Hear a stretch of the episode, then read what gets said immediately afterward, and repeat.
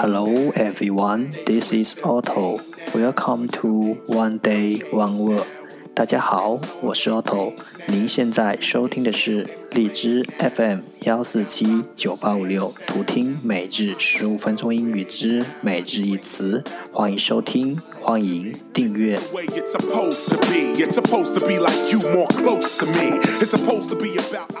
微信公众号 Otto Everyday O T T O E V E R Y D A Y，请添加，让学习英语融入生活，在途中遇见未知的自己。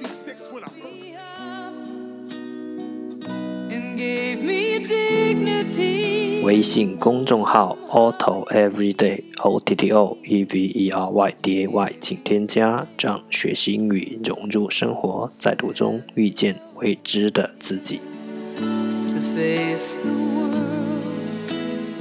让我们一起简单的坚持每一天。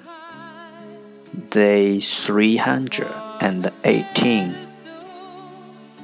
Today's word is 今天的单词是 glow glow G L O W glow 动词发光。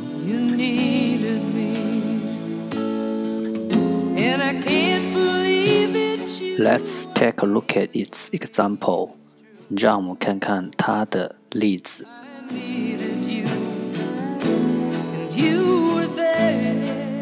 The orange glow of the sunset is so beautiful.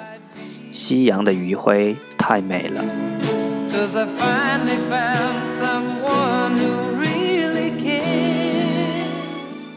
Let's take a look at its English explanation. 让我们看看它的英文解释。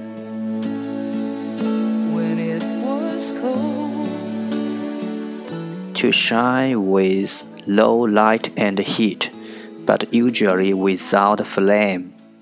用微弱的光和热闪烁。To shine with low light and heat，但是常常没有火焰。But usually without flame， 用微弱的光和热闪烁，但是常常没有火焰。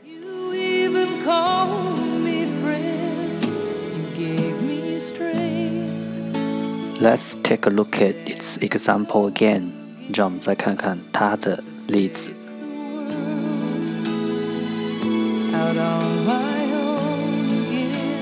The green glow of the sunset is so beautiful.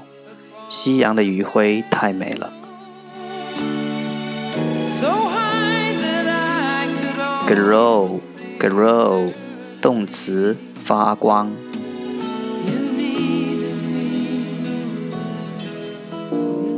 That's all for today，这就是今天的每日一词。如果你喜欢我们的节目，请为我和那些愿意坚持的人点赞。会和我一起用手机学英语，一起进步。See you next time，再见。